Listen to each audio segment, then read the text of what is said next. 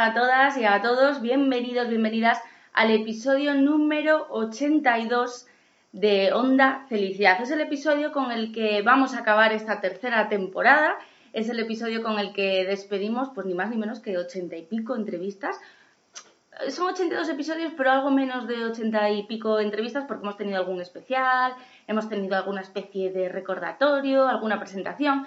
Pero bueno, son seguro, seguro, ochenta y pico horas hablando de enfermedad celíaca, de salud digestiva, de bienestar emocional también, porque hemos hablado mucho de, bueno, pues de, salud mental, de emociones. Y el programa de hoy es muy especial porque es un programa en el que vamos a repasar las cinco entrevistas, en este caso sí, las cinco entrevistas más escuchadas de esta tercera temporada. Bienvenidos a los que estáis aquí en directo en Twitch. Si, no nos podéis seguir, no pasa nada porque este programa se va a poder escuchar, como siempre, a través de las plataformas en las que llevamos ya casi tres añitos, tres añitos, no, dos, dos añitos. Pero os agradezco mucho la confianza porque, bueno, es todo un reto para mí estar aquí eh, trabajando para que, bueno, pues en directo se hagan las cosas bien. Y aunque he trabajado muchos años en la radio y he estado en programas en directo, Llevarlo todo yo me supone un reto, así que os agradezco la confianza que estéis aquí y espero que pasemos un ratito muy agradable revisando esas super cinco entrevistas. Os tengo que dar las gracias también a los que nos estáis escuchando o a los que nos vais a escuchar a través de las plataformas habituales, porque esta tercera temporada ha habido un cambio realmente importante en, el programa eh, en cuanto a audiencia, en cuanto a escuchas, a reproducciones. Em, yo no me imaginaba que un programa en el que solo, o bueno, en el que hablamos mucho, ¿no? de enfermedad celíaca pudiera tener, bueno, pues el alcance que tiene. Hemos aparecido en medios de comunicación como mm, podcasts interesantes y podcasts destacados, en medios como en la revista El, por ejemplo, y cada vez nos escucha más gente, no solo en España, sino en América Latina y en todo el mundo. Yo cuando veo las estadísticas, a veces me quedo flipada un poco de que, bueno, pues haya gente en, en la otra punta del mundo que esté aprendiendo con, los profesionales que pasan por Onda Felicidad. Así que mil gracias. Somos ahora mismo algo más de 6.000 personas que están suscritas, que estáis suscritas a Onda Felicidad en distintas plataformas. Mil gracias de corazón. Y muchísimas gracias a todos nuestros invitados. Pedazo de invitados, de verdad. Em, cuando trabajamos en, en redes, cuando subimos información en redes, yo siempre contesto lo mismo. Cualquier duda que tengas sobre enfermedad celíaca, hay un podcast de Onda Felicidad para solucionarlo. Y está clarísimo, o sea, con más de 80 entrevistas, cualquier duda sobre enfermedad celíaca la podemos resolver en algún podcast. Y es gracias a, profesionales estupendos y maravillosos que deciden pasar un ratito conmigo, charlar un ratito conmigo para, bueno, pues que los pacientes de, enfermedad celíaca o, bueno, como otros casos, ¿no? de otros problemas digestivos o de otros problemas de salud, tengamos acceso a, esa información actualizada y rigurosa. Así que de verdad que muchísimas gracias por, regalarnos ese tiempo, ese conocimiento que, está recogido en esos 82, con el de hoy, programas. Los programas los podéis encontrar en felicidad.net, barrita inclinada podcast, en todas las plataformas y hasta en mi pueblo, en la radio local de mi pueblo, en Cangas de Narcea, en Radio Narcea, emiten también el programa los jueves y los domingos. Para mí eso es un, un súper orgullo. Así que vamos a comenzar ya con ese repaso. Como os decía, en esta temporada hemos emitido 23 entrevistas, algo más de 23 horas de, emisión de, podcast.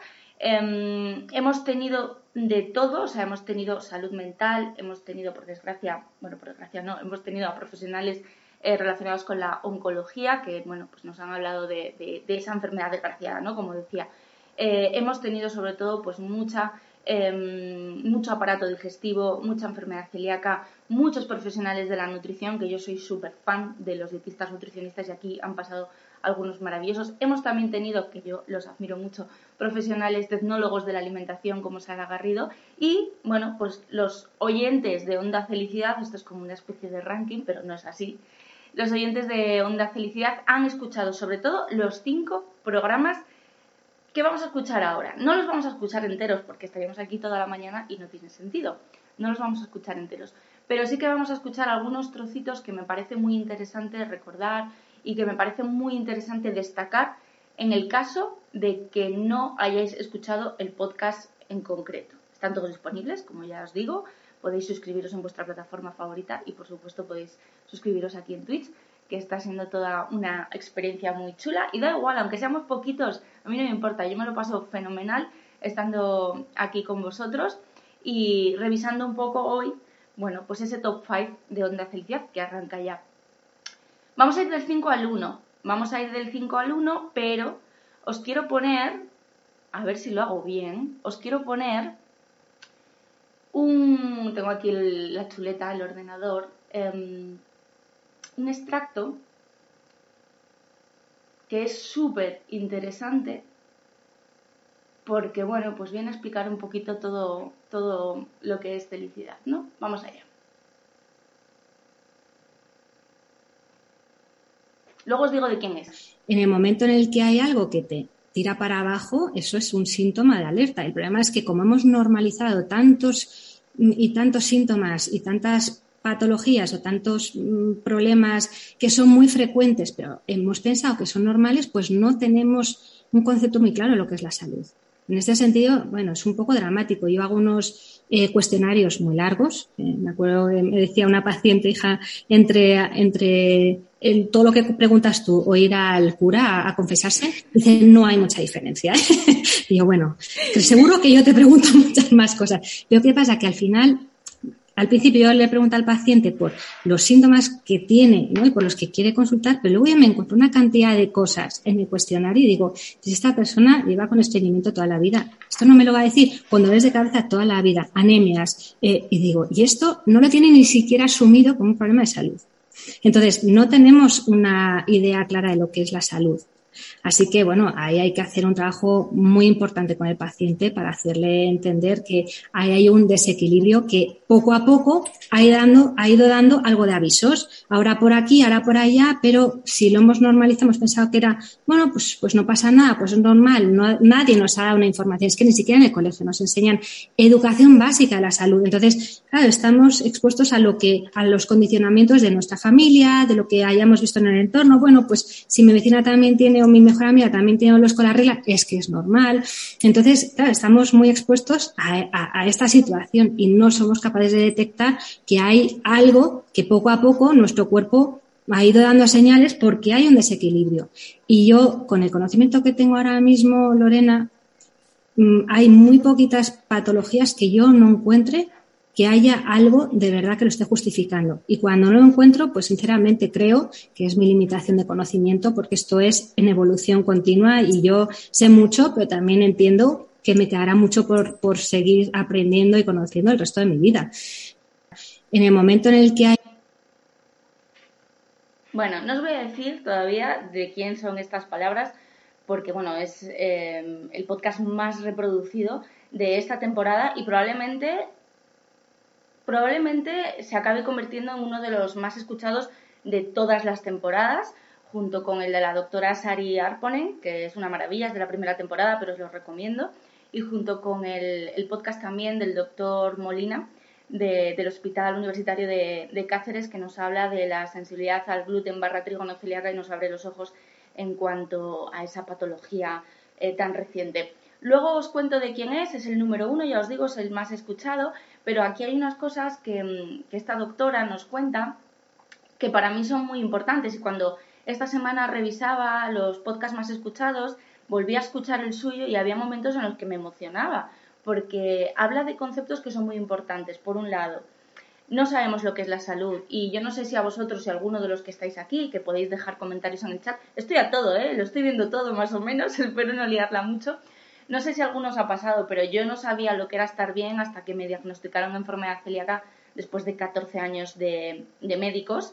Eh, yo pensaba que estaba más o menos bien. O sea, yo había normalizado el encontrarme cansada, eh, mis padres habían normalizado, porque era pequeña, claro, era una niña, eh, las rabietas frecuentes que tenían, habían también normalizado que de vez en cuando pues tenía episodios de gastroenteritis de tres semanas y se me iban pasando solas habíamos normalizado muchas cosas porque no nos daban respuesta. No nos daban respuesta. Ellos consideraban que yo no estaba bien, iba a los médicos y me decían es una niña caprichosa, no le gusta comer, llama la atención de esta manera, porque está todo en orden. No estaba todo en orden, había cosas que eran obviamente señal de, alerta, Pero pasó una cosa que también comenta mm, nuestra superdoctora del número uno, ¿no?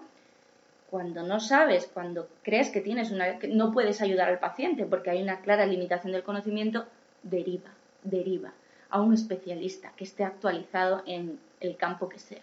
Entonces, bueno, pues eh, en Onda Felicidad lo que hacemos, y por eso he colocado ahora mismo esta, este audio, es tratar de ponernos en contacto Em, a través de, las ondas, ¿no? a través de Internet, con profesionales que son expertos, que están especializados, que le van a dar vueltas. De hecho, esta doctora, luego os contaré más, eh, lleva casos realmente complicados de personas que trabajan en lo, en lo, privado, de personas que realmente están ya desesperadas, em, no han sido capaces de, por mucho que, les, que lo han intentado, de ayudarles y llegan a ella, bueno, pues buscando un poco em, esa esa etiqueta, que a veces lo que necesitamos para empezar a recuperarnos es saber qué es lo que me pasa exactamente, porque eso también nos ayuda a relajarnos, a decir, vale, ya sé lo que tengo y ahora a trabajar. Entonces, el objetivo de Onda Felicidad, el objetivo de esos ochenta y pico programas es que tengáis acceso a información eh, rigurosa, actualizada, que os empodere como pacientes, no solo para cuidar de vuestra salud, sino también que os dé una serie de herramientas en forma de conocimiento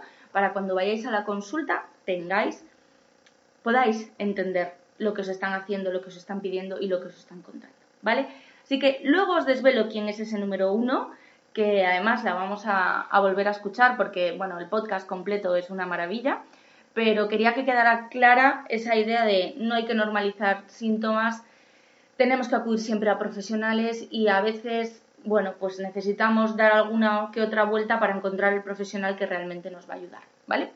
Vamos ahora sí con el número 5 de este top 5, que es el segundo episodio, ni más ni menos, voy a seleccionarlo aquí. Es ni más ni menos que el segundo episodio que emitimos en septiembre, ¿vale? Eh, empezamos la temporada con el gran, maravilloso Aaron Jiménez, psicólogo y coach, experto en gestión de emociones. Hablamos de, bueno, pues cómo las enfermedades crónicas afectan también a nuestras emociones y bueno, hay una pescadilla ahí que se muerde la cola y cómo gestionarlo eso de la mejor manera posible. Y luego de repente el segundo episodio, pues yo estaba en Asturias grabando y me fui virtualmente hasta Sevilla. El segundo, o sea, el quinto episodio más escuchado de toda la temporada es el episodio número 57 que grabamos con el doctor Ángel Cebolla. El doctor Ángel Cebolla es el CEO de, Biomedal, que es una empresa biotecnológica que está ubicada en Sevilla y que son los responsables de los test Gluten Detect. Vale, los test Gluten Detect es la línea doméstica de esta empresa, es una línea, eh, bueno, la pusieron en, el mercado hace unos años y permite detectar ingestas de gluten. Y ahora os explico por qué es tan sumamente interesante. Tienen dos líneas, ¿vale? De hecho, el último episodio la semana pasada fue con la doctora Laura Coto Alonso, que nos habló también de este tema porque ella se doctoró precisamente en biomedal. Em, ellos consiguen a través de la detección de los péptidos inmunogénicos del gluten, vamos a llamarlos a partir de ahora chip, que son unas cantidades, unos fragmentos de gluten súper pequeñitos, súper pequeñitos, súper pequeñitos, que son resistentes a la digestión. Bueno, a través de la detección de esos péptidos, que se hace sencillamente, muy fácilmente, a través de la orina y a través de las heces, consiguen saber si una persona que es celíaca está haciendo bien la dieta sin gluten de forma estricta, porque si hay pequeñas cantidades de gluten, lo van a detectar en esos chips, ¿vale? van a pasar, van a estar en esos, se van a ver esos chips, se van a detectar, ¿vale? Em, hablamos con él de, de, esa línea doméstica, es decir, yo como persona que tiene celiaquía me compro uno de sus test para saber si he salido fuera de casa y me he contaminado.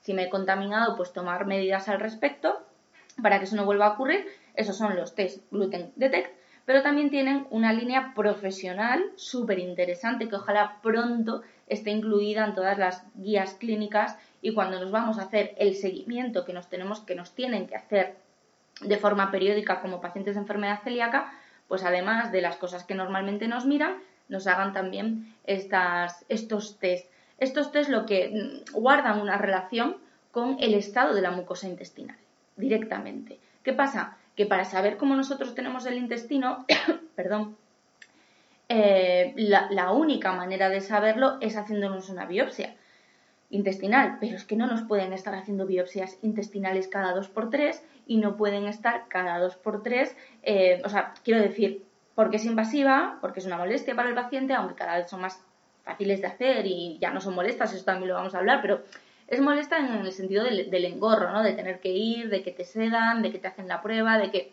en ese sentido. Aparte, son súper costosas. Necesitas personal, necesitas un aparataje concreto y eso hace que en la práctica solo se pidan biopsias intestinales si el paciente no evoluciona bien. ¿Qué pasa? Que sabemos que hay pacientes que evolucionando bien, eh, en el sentido de que desaparecen los síntomas o los síntomas son más leves, no siempre eso guarda relación con el estado de la mucosa intestinal. De hecho, hay mm, un podcast súper chulo, creo que es el 48, yo no sé por qué me sé eh, los, podcasts de memoria, pero creo que es el 48 con el doctor Fernando Fernández Bañares de, de Mutua Terrasa, que cuenta, y atención, o sea, esto es un, temazo. De hecho, yo cuando acabé de, entrevistarle mm, estaba como asustada. Em, explica que hicieron un, estudio con pacientes que tenían celiaquía, eh, que llevaban la dieta de forma estricta, durante dos años le siguieron, los síntomas habían desaparecido y cuando hicieron a los dos años una biopsia, comprobaron que seguían teniendo atrofia vellositaria. Atrofia vellositaria sabemos que es eh, la lesión más grave que puede tener un celíaco, ¿no? Entonces, es muy curioso, a pesar de que eh, no tenían síntomas, el intestino seguía dañado. Entonces, a través de los GIP, de esos péptidos inmunogénicos del gluten, biomedal, que lleva más de 10 años estudiando esto, que tiene más de 20 publicaciones en bueno, publicaciones científicas, vaya, em, ha comprobado que existe una correlación entre esos resultados que dan sus test, tanto en orina como en heces, y la mucosa del, intestino. Los tienen para venta directa al paciente a través de la web Gluten Detect. Os lo vamos a dejar todo en las notas del podcast. Pero bueno, si buscáis en internet Gluten Detect lo vais a encontrar. Y lo tienen también eh, ya os digo, disponible para profesionales. Lo que pasa que, bueno, pues introducirlo de manera sistemática en, la práctica clínica es mucho más complicado y llevará un tiempo, pero ojalá pronto nos lo hagan ese seguimiento. Hablamos con el doctor Cebolla, que ya os digo que es el, CEO de, Biomedal. Han hecho muchos estudios con pacientes y yo le decía, mm, claro, yo soy paciente desde hace 25 años. Para mí la dieta sin gluten estricta es algo de mi día a día y no se me pasa por la cabeza transgredirla y en todo momento creo que la estoy haciendo bien, en todo momento. Pero bueno, yo le pregunto, tú que trabajas con pacientes, tú que ves el día a día de los pacientes, de pacientes recién diagnosticados, pacientes que llevan mucho tiempo, ¿qué es lo que consideras más complicado a la hora de hacer la dieta sin gluten? Y esto es lo que nos decía. Pues mira, para tranquilizar a todo el mundo, en cuestión de la disponibilidad de etiquetado y cumplimiento por la industria alimentaria, yo creo que ahí puede estar muy tranquilo el celíaco, porque nosotros tenemos un laboratorio y la verdad que solo puedo decir que, está dejando de ser un problema. O sea, la mayoría, el 97% de, de todos los alimentos que nos llegan son, son negativos, no tienen, no tienen gluten, y los que tienen tienen muy poco, y luego el, el laboratorio siempre, o sea, la industria siempre reacciona cuando entre cualquier cualquier, digamos, contaminación que haya, ¿no? Entonces, bueno, la verdad que ahí puede estar tranquilo el celíaco, también, aunque todavía es un precio elevado por comparado con los otros, con otros productos, pero los productos sin gluten cada vez, al ver más competencia y haber, digamos, más demanda también, pues parece que están también disminuyendo de precio, ¿no? Creo que, que, que cada vez hay productos más, más asequibles. Sí, la verdad es que yo creo que se nota un poquito esa, bueno, que se van pareciendo más los precios, aunque todavía quedan. ¿no? Sí, entonces yo creo que ahí a la industria no le podemos echar la culpa. O sea, que eso, eso es lo primero. Luego, están los problemas del día a día, que no todo el mundo tiene una industria para producir alimentos. Está la casa de uno, que hay que preparar alimentos, está la tienda del, una tienda artesana o una pastelería o una panadería que ya ahí depende mucho del entrenamiento que tenga y de la conciencia que tenga el, el, digamos el artesano ¿no? el panadero el, o el pastelero o el o los que operan en la cantina de un restaurante eh, o bueno una cantina de un colegio o las amistades eh, la casa de, de los suegros de los tíos de en fin eso eso puede variar mucho eh, dependiendo de, las personas, ¿no? eso ahí podemos encontrar seguro peligro para, para conseguir la dieta. Y luego también, ¿por qué no decirlo? Mm, todos no hacemos siempre lo correcto, ¿no? El compromiso del celíaco con su dieta, ¿no? Esto es, como es muy importante, o sea que eh, la gente fuma, sabe que le hace daño fumar y fuma, ¿no? Algunos. Eh, cada vez menos, afortunadamente, pero porque cada vez más molestias para los fumadores, ¿no?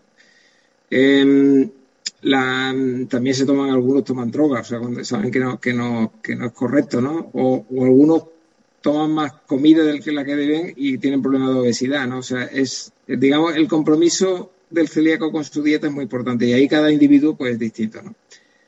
Eh, son como las notas del cole, o sea, hay que gente que trabaja para el 10, otro para el notable, otro para el aprobado y algunos pues actúan como si no hubiera un mañana, ¿no? Que tuvieras un examen o tuvieras, o sea, no se preparan la lección, ¿no? Entonces, eh, eso afortunadamente son los que, los que menos. Está claro que la mayoría de los celíacos, 90, 85, 90% quiere hacer bien la dieta. Esos son los datos que tenemos. y, bueno, el aprobado, digamos que sería el, el, que cuando ya no tiene síntomas, pues parece que ese nivel umbral es el que todo el mundo quiere aspirar, por lo menos quitar de los síntomas. Pero eso no es suficiente en muchos casos para, para tener una, digamos, no tener problemas a largo plazo. Si, si transgrede la dieta, puede tener consecuencias.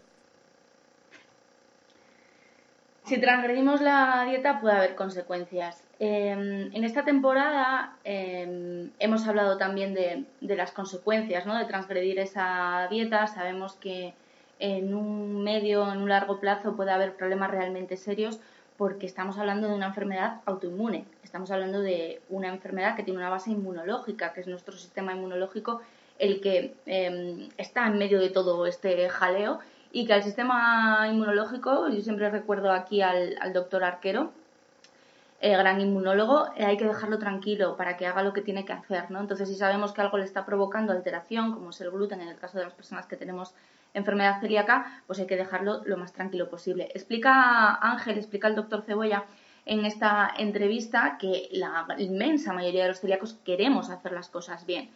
A pesar de ello, no siempre es sencillo, pero queremos hacer las cosas bien. Habla de un porcentaje de personas que se conforman con el aprobado, es decir, como no tengo síntomas, como no tengo síntomas, es que estoy haciendo las cosas bien y por desgracia eso no siempre es así. Por eso es tan importante, y hablamos con él de este tema, ahora lo vais a escuchar, el seguimiento que nos tienen que hacer. O sea, de hecho está recogido en el protocolo de diagnóstico precoz de la enfermedad celíaca que se publicó en el 2018. El seguimiento a las personas que tienen celiaquía tiene que ser periódico e indefinido porque hablamos de una enfermedad crónica. Y esto a veces yo lo cuento en determinados foros y la gente me dice, no, ¿cómo puedes decir eso? Es que es así, es que no hay otra. Yo eh, me diagnostican, probablemente tengo celiaquía desde eh, la, primera vez que tomé gluten en mi vida, ¿no? Pero a mí me diagnostican con 14 años y el día que me vaya de este mundo voy a seguir siendo celíaca, a no ser que la ciencia avance muchísimo y de repente me cure que, oye, pues fenomenal, ojalá y bienvenido. Pero lo que tenemos que asumir a día de hoy es que esto es algo que tenemos, con lo que tenemos que convivir todos los días y todos los días tenemos que ser estrictos porque en un medio y largo plazo pueden surgir complicaciones. Y de hecho, ese seguimiento está ahí y está recogido en, los, en, las guías y en los protocolos para comprobar que no surgen complicaciones, porque pueden desaparecer los síntomas, incluso lo hablamos con la doctora Laura Coto Alonso en el último programa de esta temporada, en el anterior, el que emitimos la semana pasada, el 81, los anticuerpos de la enfermedad celíaca llega un momento que se negativizan y aunque estás cometiendo transgresiones, no son capaces los anticuerpos de alterarse por esas contaminaciones puntuales, pero sí va a sufrir el intestino, ¿vale? Entonces, no podemos trabajar para el 5, para el aprobado, como dice el doctor Cebolla. Tenemos que trabajar para que nuestro intestino se recupere. Obviamente, yo siempre insisto muchísimo con este tema y soy muy pesada, pero a mí lo que más me preocupa de la enfermedad celíaca no son los síntomas, que obviamente me pueden fastidiar un día, dos días o una semana y nadie los quiere, obviamente. Lo que más me preocupa de la enfermedad celíaca es lo que no se ve, es mi intestino, es cómo se pone mi intestino cuando me expongo al gluten y si lo hago a menudo porque no sé que estoy transgrediendo, ahí hay un problema serio, ¿vale? Vamos a escuchar un trocito más de esta entrevista con el doctor Cebolla de Biomedal. Os recomiendo sus test, ¿eh? por supuesto.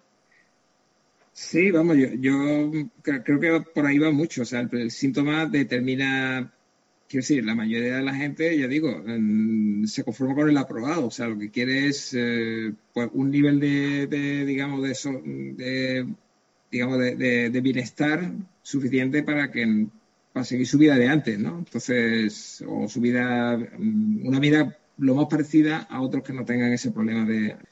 Entonces, eh, eso eso es una, vamos, puede engañar, eh, llegar al engaño por el, por el tema ese, que, que, sabemos que la mayoría de, los asintomáticos que toman gluten eh, tienen atrofia vellositaria que tarde o temprano le, produce, le producirá algún problema. Entonces, em, por eso hay que tomárselo un poquito en serio. Sabemos, tenemos unos datos muy interesantes clínicos en los cuales se ve que había dos grupos, en un estudio clínico que había que hicieron hasta ocho pruebas durante, dos durante un mes. Ocho pruebas de, los test nuestros, de heces y de orina. Bueno, pues esto fue en Argentina. Eh, resulta que los sintomáticos, o sea, los que tenían problemas iban allí a la consulta y decían que tenían síntomas, estos tenían, estaban distribuidos como una campana de Gauss, o sea, que, eran, tenían como una media de tres transgresiones por cada ocho test. Los ocho test representaban prácticamente toda la semana, porque, bueno, no sé si sabes, pero los, test de heces, por ejemplo, representan varios días. Test de solamente te dan la información de si en un día has estado eh, transgrediendo la dieta. Eh, entonces, prácticamente con esos ocho test eh, te decían si, si, habías estado transgrediendo la dieta durante esos, esos meses. Bueno, pues esas tres posibles transgresiones mensuales ya era suficiente para darle síntomas a una gran, a una, a una gran cantidad de celíacos. en el caso de los asintomáticos, los que no tenían síntomas, estaban distribuidos en dos grupos.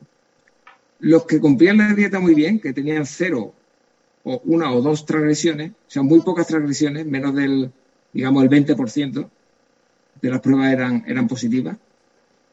Pero también estaban en el otro extremo, en el que tenían todas las transgresiones, o sea, tomaban gluten todas las veces o casi todas, le daban 8 de 8 positivas o, o 7 de 8 positivas. O sea, estaban en esos dos grupos. O sea, los que son asintomáticos son asintomáticos porque no toman gluten o porque no tienen síntomas, toman gluten. O sea, se Qué complicado se lo ponemos a los clínicos, ¿eh?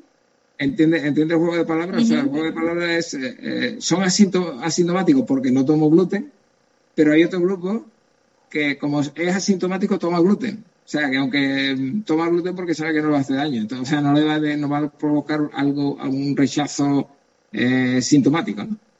Entonces, bueno, son, son, datos interesantes por el, por el tema de eso, que, que, dentro del colectivo celíaco es, como bueno, la, la, población humana, la diversidad de la población humana, hay de todo tipo, ¿no? Los que sacan 10, los que sacan el suspenso y los que sacan aprobado y los que sacan buenas notas, ¿no? Entonces, eh, bueno, la labor de, nuestro producto es ayudar a los, sobre todo a los que quieren hacer la dieta. El que no quiere hacerla, creo que no le va a ayudar porque yo soy feliz así, pero el que quiera hacerla y quiera ver si realmente la está cumpliendo, quiere que su hijo eh, ver si lo están cumpliendo bien, si le dan de comer bien en, en, la, en, el, en, el, colegio o, en, o los amigos, no tiene ese, ese tipo de problemas, pues ese, el producto nuestro está orientado para ese, para ese colectivo.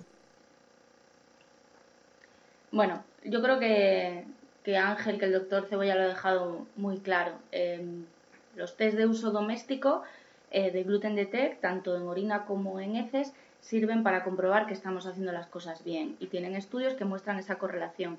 Em, él hablaba aquí de uno concretamente en Argentina, pero, pero bueno, está todo publicado. X, eh, X positivos, X test positivos durante un periodo determinado de tiempo está totalmente ligado a una atrofia vellositaria, mientras que si vamos haciéndonos periódicamente estas pruebas en, nuestra casa, ya os digo, son test de detección de, gluten, por así decirlo, en orina y en heces, eh, si estos resultan negativos, pues sabemos que estamos haciendo las cosas bien. Eh, yo los uso, siempre me llevo un susto, me pongo nerviosa, en plan, madre mía, me saldrá positivo, me saldrá negativo.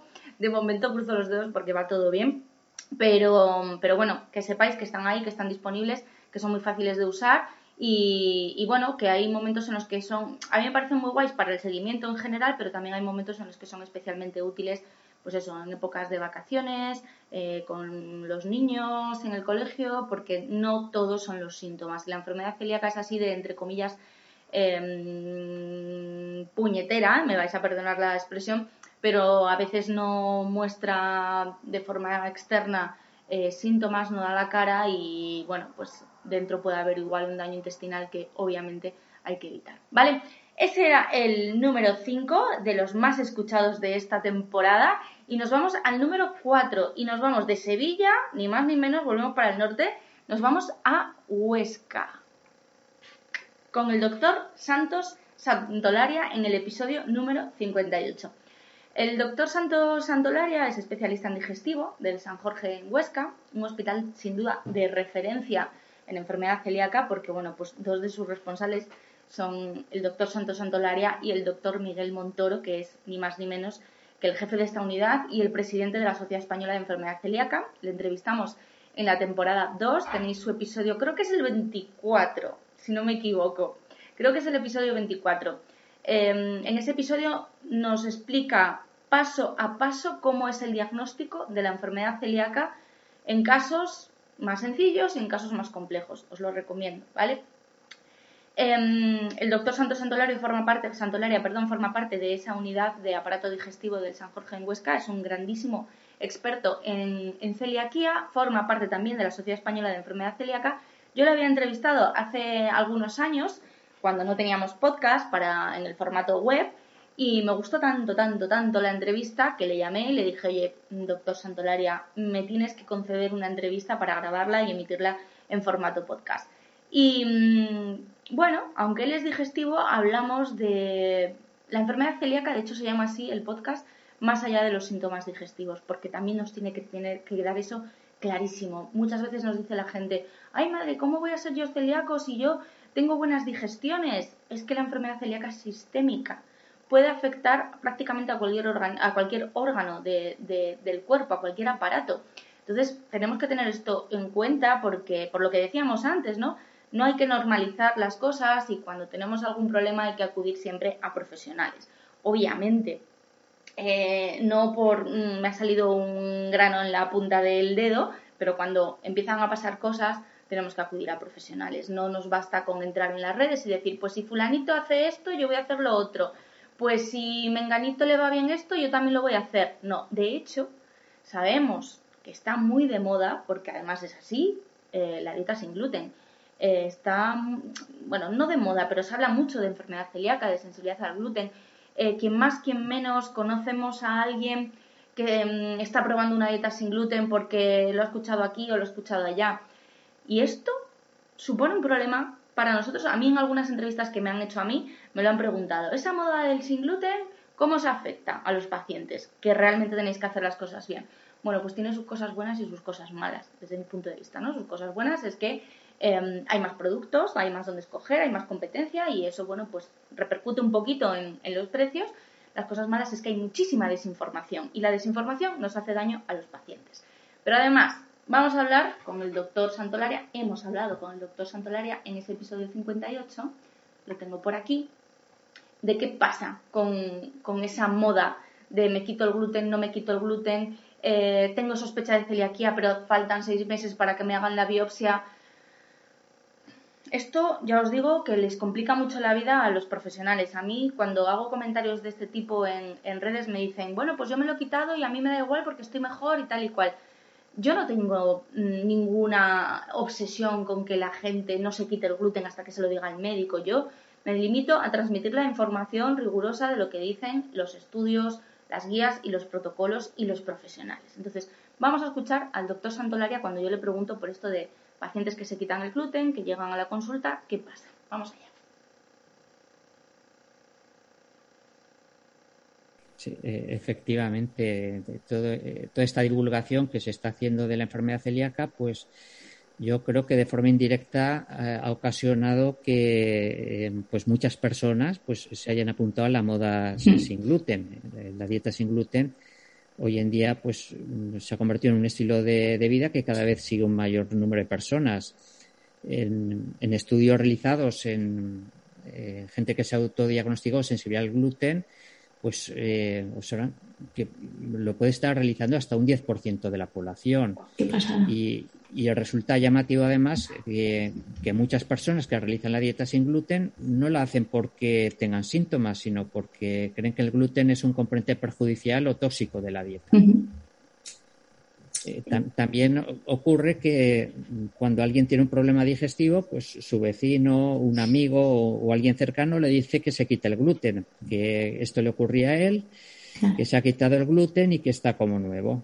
Entonces, toda esta expansión de la dieta sin gluten, así como la aparición del concepto sensibilidad al gluten, trigo, no celíaca, yo creo que ha introducido un factor de confusión que, que nos está complicando mucho el diagnóstico de la, de la enfermedad celíaca. Y, y en, las, en las revisiones sistemáticas que se han realizado, por ejemplo, eh, sobre la sensibilidad al gluten no celíaca, vemos que menos de la tercera parte de los casos autodiagnosticados o, diagnosticados de sensibilidad al gluten no celíaca, eh, en menos de esta tercera parte de casos los síntomas están relacionados con el gluten. El resto un 70% pues pueden ser trastornos funcionales eh, o intolerancia a otros componentes del trigo, como pueden ser los fructanos.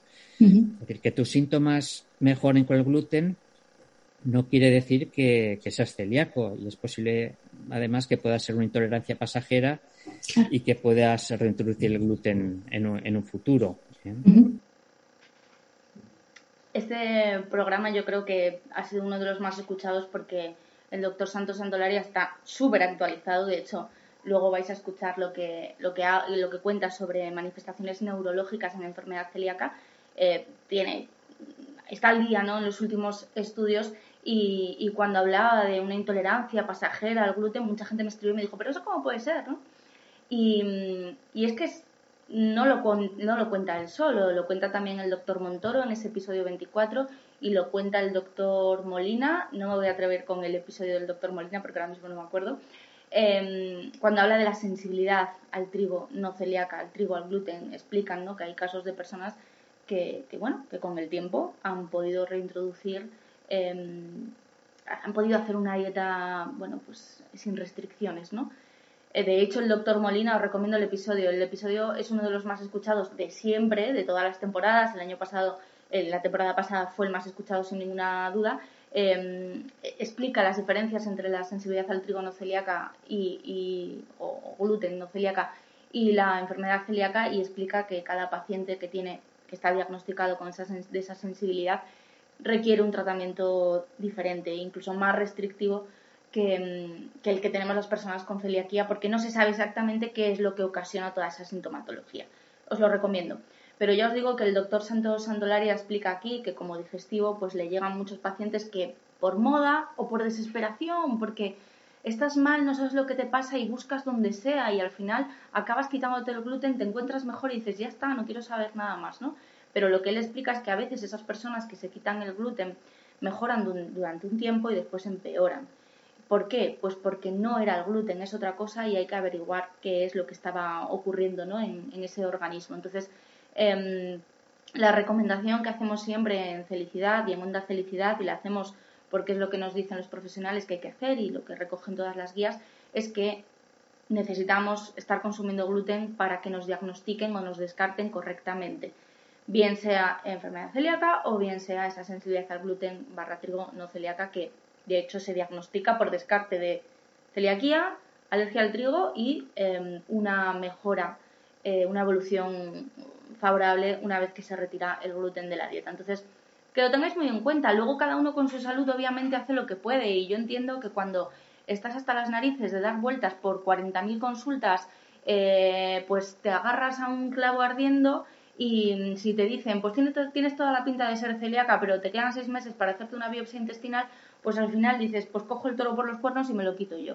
Pero simplemente que sepamos que para saber si realmente lo somos, tenemos que seguir consumiendo. Y que es muy diferente, y esto tiene que quedar clarísimo, es muy diferente tener enfermedad celíaca a tener una sensibilidad al gluten barra trigo no celíaca, aunque consideremos que a día de hoy el tratamiento es el mismo.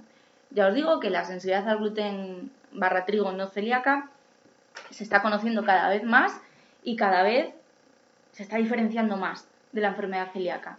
Y aparte que bueno, que tiene una serie de connotaciones para nuestra salud, la celiaquía y para la salud de nuestra familia, o para sí, para la salud de nuestra familia, que la sensibilidad, por lo menos lo que sabemos a día de hoy, no la tiene. Entonces, acudí siempre a profesionales y tomad las decisiones, las que sean, siempre en base a información que está realmente contrastada. No porque lo he visto hasta influencer de moda, eh, voy a empezar a quitarme esto, esto y esto y esto, porque cuando voy a consulta igual es más complicado, ¿vale? Hay el consejito del día. Vamos a seguir escuchando un poquito más al doctor Santolaria. Ya os digo que el episodio, este episodio número 58, se titula La celiaquía más allá de los síntomas digestivos, a pesar de estar entrevistando a un especialista en aparato digestivo. Esto es lo que nos cuenta de algunas otras manifestaciones que da la celiaquía como enfermedad sistémica que es. En el, último congreso de la Sociedad Española de Enfermedad Celíaca, que, hicimos de forma virtual desde Huesca, estuvo, estuvo, invitado Mario Hadji Basilio, que no sé si lo has oído nombrar, sí, neurólogo de la Universidad de Sheffield, que yo creo que es uno de los mayores expertos mundiales en problemas neurológicos relacionados con el gluten y eh, realizó una, una, ponencia, la, verdad, muy, muy interesante, didáctica y clarificadora. Es, eh, comenzaron a diagnosticar trastornos relacionados con el gluten, fundamentalmente ataxia, en el año 1996 y desde entonces pues tienen diagnosticados más de 1.500 pacientes con trastornos relacionados con el gluten, fundamentalmente ataxia cerebelos, eh, que es un, una afectación eh, autoinmune del cerebelo. el cerebelo es una parte del sistema nervioso central que, se encarga de regular el, equilibrio. Y eh, ellos han visto que se produce una reacción de base autoinmune eh, dirigida frente a una transglutaminasa, que no es la intestinal, es una transglutaminasa específica del sistema nervioso, la transglutaminasa 6, y se produce una, destrucción de las células nerviosas. Eh, también tienen muchos pacientes con diagnóstico de neuropatías, que son eh, eh, enfermedades degenerativas a nivel de los nervios periféricos, casos de, encefalopatía, es decir, afectación de, la sustancia blanca cerebral, también miopatías, también epilepsia y, también migrañas, como has comentado. Lo, interesante de, estos trastornos y, lo, que me pareció interesante de, la ponencia es que al igual que ocurre en la dermatitis herpetiforme, muchos pacientes no presentaban afectación intestinal y los anticuerpos antitransglutaminasa eh, convencionales eran negativos. Eran negativos. Así que, sí que muchos pacientes, eh, cerca de la mitad de los casos, observaban positividad de anticuerpos antigliadina. Y, mm, en los años posteriores fue cuando, eh, investigando, descubrieron la transglutaminasa 6 y vieron cómo estos pacientes con trastornos neurológicos relacionados con el gluten, pues en, más del 70% de los casos tenían positividad frente a esta transglutaminasa. Y, qué fuerte. Y, desde el otro punto de vista presentó un, trabajo que, han publicado eh, recientemente. Eh, realizaron un estudio prospectivo en, en pacientes con diagnóstico reciente de enfermedad celíaca y, le realizaban un, un, estudio neurológico eh, mediante exploración clínica y también con, pruebas de imagen como la resonancia magnética cerebral. Y observan cómo eh, cerca del 70% de estos pacientes recién diagnosticados presentaban síntomas o signos neurológicos como cefalea, alteraciones del equilibrio, nistagmus, alteraciones de la sensibilidad. Y, en las pruebas de imagen, vieron como el 50% presentaban signos de atrofia en el cerebelo y cerca del 20% de estos pacientes recién diagnosticados presentaban una atrofia cerebral significativa para la edad del paciente. Madre mía. Y, y es importante eh, eh, diagnosticar eh, estos trastornos porque, mm, a diferencia de otras enfermedades autoinmunes, estos trastornos relacionados con el gluten, estos trastornos neurológicos de base autoinmune, responden a la dieta sin gluten. Entonces, cuanto antes inicies la dieta sin gluten, que muchas veces además tiene que ser muy estricta, pues vas, eh, vas a mejorar la evolución neurológica de los pacientes. ¿Cómo quedáis. Yo estaba escuchando, bueno, de hecho se, se me escucha, ¿no? Hablando con él y diciendo, madre mía, pero qué fuerte, pero qué heavy. Porque una lleva haciendo, pues eso, muchas entrevistas, no solo en Onda Felicidad, hace unos años en, el, programa Celíacos en Directo que emitíamos a través de YouTube.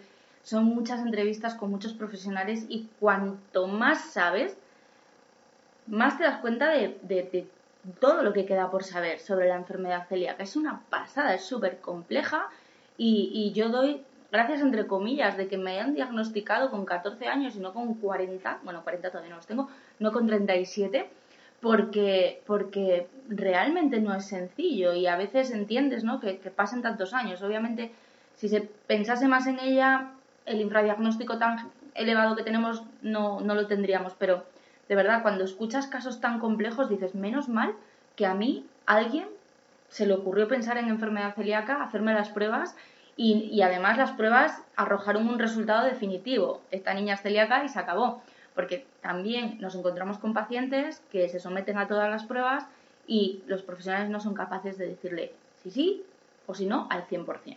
Entonces, bueno, este episodio os lo recomiendo. También nos habla de síntomas ginecológicos, nos habla también de, bueno, pues de, de, cómo se tiene que hacer esa biopsia, nos habla también de los síntomas digestivos más comunes en adultos, pero nos explica que en adultos poco a poco se va viendo cómo la enfermedad está cambiando. No cómo está cambiando, sino cómo se conoce más la enfermedad, se está viendo que en adultos es muy frecuente encontrar formas extradigestivas, como estas que nos, que nos cuenta, neurológicas, pero también de otro tipo. ¿vale? Así que os recomiendo mucho, mucho, mucho el episodio 58 de Onda Felicidad. Le mando también, bueno, no se lo he mandado, le mando un saludo al doctor Cebolla si nos está escuchando, si nos va a escuchar estos días, y también al doctor Santos Santolaria, que de verdad que es lo que, es lo que os digo, Onda Felicidad es lo que es, y llega a las personas que llega gracias a los invitados tan estupendos que tenemos. Y el ejemplo del doctor Santos Santolaria, bueno, y el de todos está, está muy claro. ¿Vale?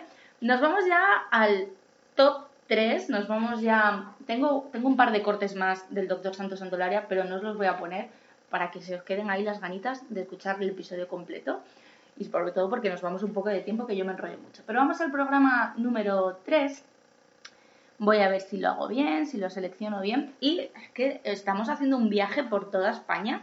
Eh, ya os decía que yo empecé grabando al doctor Cebolla, yo en Asturias, él en Sevilla, después Huesca y ahora nos vamos ni más ni menos que a Murcia con la doctora Pilar Esteban, que también es médico de aparato digestivo del Hospital Morales Meseguer. En esta temporada hemos emitido dos programas con ella. Este, que es el tercero más escuchado, bueno, fue una pasada. Es que además cuando, cuando lo emitimos yo recuerdo que estábamos muy cerca de, un festivo y, y, me daba un poquito de miedo yo a ver si mm, la gente ya está fuera de su casa y nos escucha y de repente fue como ¡fiu! para arriba. La doctora Morales es... Eh, uy, Morales, madre mía, la doctora Pilar Esteban del Morales eh, Meseguer de Murcia eh, es especialista en aparato digestivo, trabaja mucho la, en, el área de la prevención eh, del cáncer de colon, pero es una gran experta en técnicas endoscópicas. ¿Vale? Entonces, por supuesto que la tenía que entrevistar y que le tenía que preguntar sobre las biopsias que nos tienen que hacer, la endoscopia, la gastroscopia, que nos hacen a las personas con celiaquía. Nos dio, no, no un podcast, nos dio una clase magistral, pero magistral, sobre, bueno, pues salud, vamos a decir, la salud del intestino delgado y sobre patologías del intestino delgado. Ese, ese gran desconocido, porque durante muchos años yo creo que siempre no hemos estado como más pendientes del intestino grueso, bueno, pues yo quiero saber sobre el intestino delgado y la doctora Esteban es una maravilla, tan, tan, tan maravillosa que hice un fichajazo este año y me la llevé a las jornadas Cangas sin gluten, a las quintas jornadas Cangas sin gluten, que teníamos un elenco estupendo de, profesionales sanitarios, eh, con la doctora Pilar Esteban, con la doctora Paloma Borregón y, y, Manuel Almazán de la clínica Calosia y también con la doctora Laura Alonso, a la que entrevisté en el episodio 81. También tenemos podcast sobre dermatología y enfermedad celíaca con la doctora Borregón de la temporada pasada, que también fue uno de los más escuchados. Si es que ya os digo, si es que tenemos a los mejores profesionales, están todos aquí, todos aquí. Bueno, vamos a escuchar a la doctora Esteban, que ya os digo que está en, lo más alto, el tercero más escuchado de toda la temporada. Y no sé por dónde empezar, porque tengo varios cortes muy interesantes alguno que te da un poquito de bajón escucharlo, porque bueno, pues no, no todo son cosas, obviamente, estamos hablando de enfermedades. Pero bueno, vamos a empezar hablando con ella, vamos a escucharla, vamos a escuchar lo que nos cuenta sobre el aparato, perdón, sobre el intestino delgado.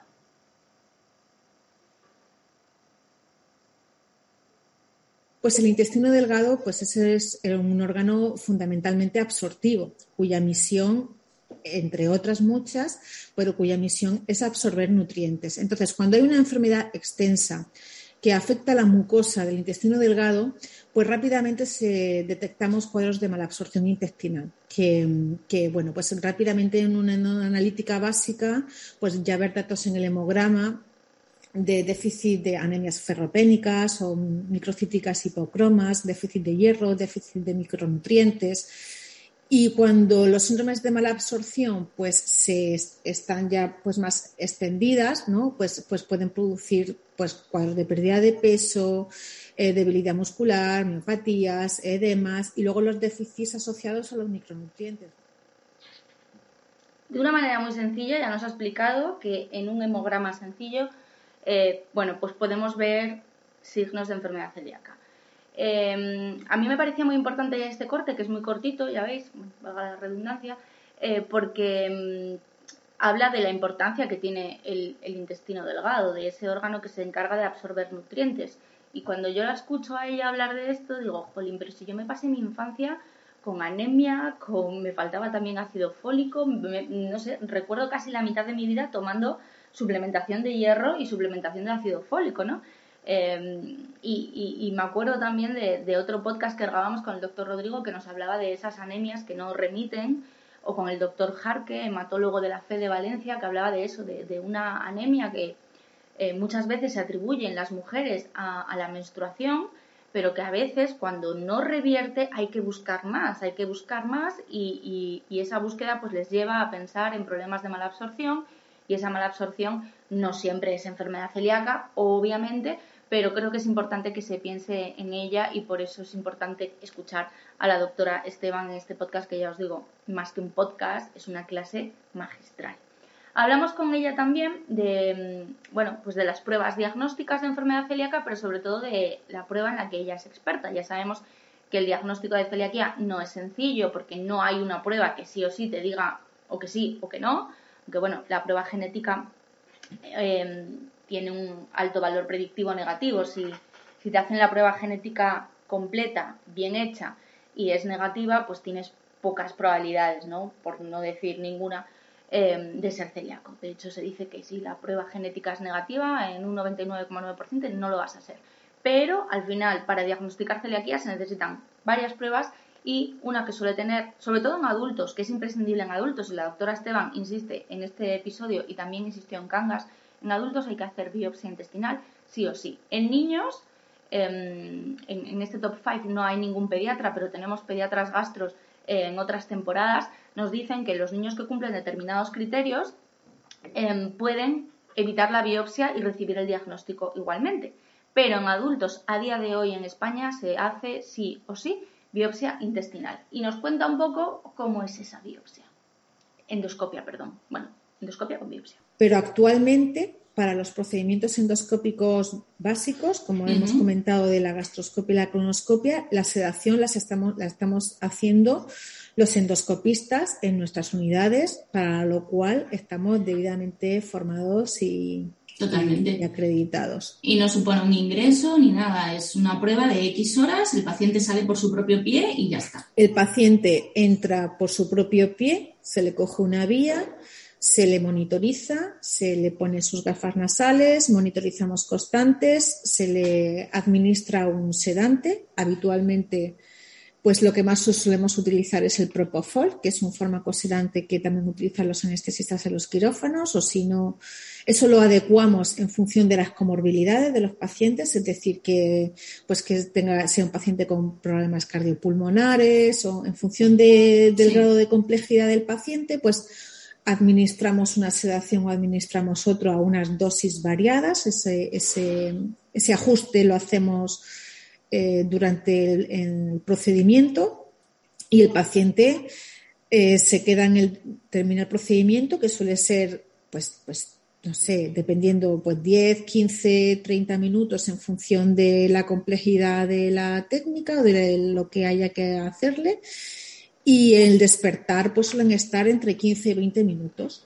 De siesta y ya está, y ya te han hecho la prueba. No se han enterado de nada, es confortable, se levantan por su propio pie y vuelven a su, a su vida normal. Siempre indicamos que ese día pues intenten, pues no, por supuesto, no conducir y venir acompañados porque pueden tener algunas facultades un poquito mermadas, pero en general la sensación de los pacientes es de un se levantan todos muy contentos, como con un descanso, como tienen sensación de descanso reparador, de confortable. Mm, y bueno, la endoscopia es que ha mejorado muchísimo. La endoscopia es que ha mejorado muchísimo. Porque de, de, todo el contenido maravilloso que nos deja la doctora Esteban en ese podcast 65, ¡buah! he acertado otra vez, si es que me lo sé de memoria. De, todos, de todo ese contenido estupendo y maravilloso, eh, entre otros cortes que ahora vamos a escuchar uno muy importante, hablamos de, o sea, destaco este.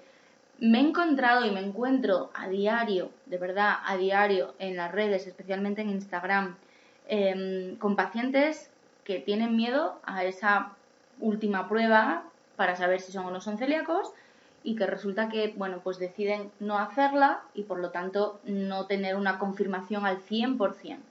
Y además digo el 100% porque nos cuenta, la doctora Esteban en este episodio número 65 nos habla de que no existe una lesión intestinal, fijaros, ¿eh? ni siquiera hay una lesión intestinal que sea exclusiva, exclusiva de la enfermedad celíaca, que hay que ver el conjunto de todas las pruebas. Entonces, por eso es tan importante la información que nos va a dar esa, esa endoscopia, esa, esa biopsia. Esa biopsia que al final se trata de llegar al intestino y coger una serie de muestras. También nos explica cuántas muestras, en qué zona del intestino, etcétera, lo tenéis todo en ese podcast. Pues me da mucho coraje porque realmente es una prueba. A mí, la última vez que me la hicieron, vi las estrellas porque no me sedaron. Eh, pero claro, os estoy hablando hace muchos, muchos, muchos años, del año 2000, concretamente 2000 o 2001, no recuerdo, y, y realmente es incómoda. Pero a día de hoy han avanzado de tal manera que no te enteras y la información que nos van a dar es súper importante para ese diagnóstico o para descartar la enfermedad celíaca y que el médico diga, bueno, pues mm, tiro por otro lado, pues el problema no está aquí, vamos a buscar otra cosa, porque al final se trata de saber realmente qué es lo que me está pasando, qué es lo que está provocando esta sintomatología, qué es lo que está provocando este malestar, lo que sea, ¿vale? Entonces, ahí queda ese, ese podcast con la doctora Esteban. Vamos a hablar ahora, yo le pregunto también por el seguimiento, es decir, vale, ya nos has diagnosticado, eh, ya sabemos que tenemos que hacer una dieta sin gluten, vamos a hablar del seguimiento, de qué pasa si no hago bien esa dieta, qué, lo, explicaba antes al principio con el doctor Ángel Cebolla, mm, qué puede ocurrir, ¿no? ¿Cuáles son esas complicaciones de las que nos queréis prevenir con el seguimiento? Afortunadamente, y aquí ya estamos entrando en el escenario, bueno, aquí podemos entrar en dos escenarios. Podemos entrar en el escenario de que no hemos equivocado en el diagnóstico, o sea, entonces tenemos que replanteárnoslo, a ver si es que hay alguna cosa que no hayas hecho bien o que el paciente siga con síntomas porque de forma subrepticia o sin darse cuenta o consciente o inconscientemente no hace una adecuada adherencia a la dieta sin gluten y entonces el paciente en la evolución siga con sintomatología, pero por esas dos cuestiones, esas siempre te las tienes que plantear o por otro lado, porque ya estás en el escenario de la enfermedad celíaca refractaria, que es el marco en el que me estás, en el que me estás comentando eh, ahora. Entonces, la enfermedad celíaca refractaria, pues afortunadamente es muy poco frecuente, afecta entre un 0,04 y 1,5 de los pacientes celíacos y se, y se define por, por, la persistencia sintomática o por presentar signos de malabsorción con atrofia a pesar de un tratamiento dietético adecuado, eh, ausencia habiendo de otros diagnósticos diferenciales que tienen que quedar debidamente excluidos. y, aquí ya tendríamos que hacer como diferenciarla en el tipo 1 y el tipo 2 en función de, los, de las células T aberrantes que nos encontramos en las histologías. ¿Vale? Si, vemos, volvemos a tomar biopsias y nos estamos dando cuenta pues, que tiene una célula T aberrante inferior al 20%, estaríamos hablando de un tipo 1 o de un tipo 2 cuando ya hay un aumento por encima del 20% de, de estas células T aberrantes. Entonces ya hablaríamos de una yeyunitis ulcerativa y esto sería la antesala hacia el desarrollo de, un linfoma intestinal, que afortunadamente, pues como hemos comentado, pues, pues es muy, muy infrecuente. Y previamente, casi casi que la literatura lo que dice ahora es que para que la yeyunitis ulcerativa se asocia a un riesgo de linfoma y se cuestiona que exista linfoma sin existir yeyunitis ulcerativa, ¿de acuerdo? es, como, mm, como que no, fue, no es una entidad que aparece de forma, de forma aislada. Y claro, pues aquí hay que hacer un seguimiento exhaustivo, pero de forma global, el paciente celíaco eh, que hace una buena adherencia a una dieta sin gluten pues no tiene por qué tener un, mal desarrollo de la enfermedad ni tener un aumento de riesgo hacia una celiaquía refractaria o, un linfoma intestinal. Una de cal y una de arena en, este fragmento del podcast nos dice que existe esa celiaquía refractaria, nos dice que existe ese linfoma, pero nos dice que es muy poco frecuente, no debemos pensar en él ni debemos obsesionarnos, nos dice que es muy poco, muy poco común y acaba diciendo, lo más normal es que un paciente responda bien ante la dieta sin gluten y mejore, repare su intestino. Ojo, reparar el intestino, recuperar el intestino no significa curarse, significa que hemos retirado lo que provocaba ese daño y entonces el intestino vuelve en algún momento a estar bien. Pero el momento en el que vuelvo a introducir el gluten, la volvemos a liar paradísima, me vais a permitir la expresión, que hay gente que eso todavía no lo tiene claro. Entonces, yo aquí le, le, pregunto por el seguimiento y le pregunto por la existencia de, de esa celiaquía refractaria que mm, si no hay un seguimiento puede pasar desapercibida. Es complicado porque el paciente suele tener muchos síntomas, ¿no? Pero es muy importante que em, una vez que nos diagnostiquen tengamos ese seguimiento. Nos explicaba también el doctor Montoro en la temporada número 2 que también hablábamos de este tema y él nos decía que la recomendación que hacen desde la Sociedad Española de Enfermedad Celíaca es que una vez que el paciente es diagnosticado haya un seguimiento más frecuente a través del especialista en digestivo y que una vez que todo se normaliza y que todo va bien, el, el profesional de digestivo da el alta al paciente, paciente no curado, repito, da el alta y el seguimiento lo hacen a través de la atención primaria. Esto es lo que nos decía el doctor Montoro en ese podcast. Yo eh, siempre digo que, no todos los pacientes, a no todos los pacientes nos hacen seguimiento de manera rutinaria y de hecho siempre que hablo del seguimiento hay quien me dicen, pues qué suerte que te lo hacen. A mí cuando yo me vine a Madrid de Asturias no me lo hacían eh, y lo pedí yo y mi médico entendió perfectamente que me lo tenía que hacer y desde entonces, y llevo aquí 20 años, me hacen ese seguimiento periódico una vez al año con una serie de, de parámetros que estudian en una analítica, etcétera, etcétera. Em, repito, es muy importante que entendamos que la enfermedad celíaca tiene una cara muy fea, muy fea y muy dura, que es muy poco común, pero que existe. Entonces, a mí cuando mm, trata la gente ¿no? de, de, de, alguna manera de infravalorar la enfermedad celíaca, porque bueno, tú ya está, ya, aunque no comas gluten ya está. No, es mucho más complejo lo que hay detrás. Afortunadamente, la inmensa, la inmensa mayoría de los pacientes eh, evolucionamos bien, hacemos bien las cosas, evolucionamos bien, pero tenemos que saber que hay que hacer las cosas bien y que la enfermedad celíaca mm, tiene también su, su, lado más feo, su lado más duro, que es esta celiaquía refractaria que, no evoluciona bien, que el paciente sigue con síntomas y el paciente no solo sigue con síntomas, sino que sigue con el intestino hecho un cuadro y además de esa dieta sin gluten estricta hay que hacer más cosas y que eso puede evolucionar también a veces en algo realmente complejo y complicado. Tenemos un podcast que para mí fue el más duro que he grabado jamás, de hecho lo acabé, me acuerdo que tuve que, que lo grabamos un sábado por la mañana porque la doctora Natalia López del Hospital Clínico aquí en Madrid tenía una agenda horrible y me dijo, el sábado por la mañana, si no te importa, yo por supuesto, yo con tal de grabar, pues a la hora que sea y cuando sea, y muy agradecida.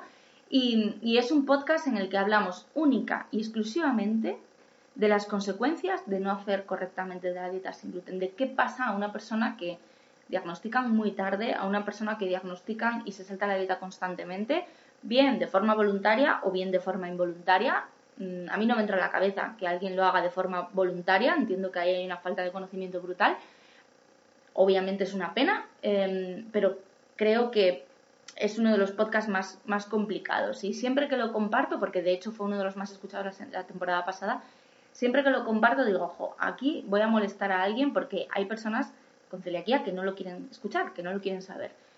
Yo no comparto esa opinión. Yo quiero atenerme a las consecuencias y quiero saber todo lo que está relacionado con un problema con el que tengo que convivir, ¿vale? Entonces, bueno, ahí queda ese episodio y este extracto del, podcast 65, del episodio 65 con la doctora Esteban, que os recomiendo de verdad porque lo explica de tal manera. Bueno, ya os digo, en Cangas dio también su ponencia y fue como, pero, pero, pero, pero, por favor, es una maravilla escuchar a esta mujer. Así que le mando un saludo desde aquí también y mi agradecimiento porque no solo es una excelente profesional, sino que es una profesional muy involucrada, muy implicada y una persona generosa y maravillosa. Así que dejamos el top 3 de la doctora Pilar Esteban, digestivo del Morales Meseguer de Murcia, y nos vamos al número 2 al número 2, al número 2. Ya nos queda poquito programa. Oye, por cierto, muchísimas gracias. Estamos en directo en Twitch. Están subiendo los seguidores, yo no me lo puedo creer. Y estáis ahí desde el primer momento escuchándome y a mí y a los invitados, que yo estoy encantada de la vida. Y llevamos ya una hora y pico. Venga, vamos allá. Nos vamos de, bueno, mira, esta vez el viaje no, no, no es tan largo. Seguimos en, el sur, estábamos en Murcia, pues nos vamos a Andalucía y vamos a escuchar a chan, chan, chan, chan, chan, número 2, Marina Rodríguez de Gastrosique, una de las entrevistas más personales que he hecho. Más personales porque, bueno, ella es psicóloga, es psicóloga experta en, patologías digestivas y, mm, bueno, pues la, podéis seguir en su cuenta en Gastrosique, es el episodio número 70 y claro, yo le iba preguntando cosas de mi guion, siempre me hago un guion y siempre seguimos ese... Bueno, no, miento, nunca seguimos el guion, yo lo, lo, envío para que la gente vea el enfoque de la entrevista, pero después la, conversación nos lleva por otros derroteros.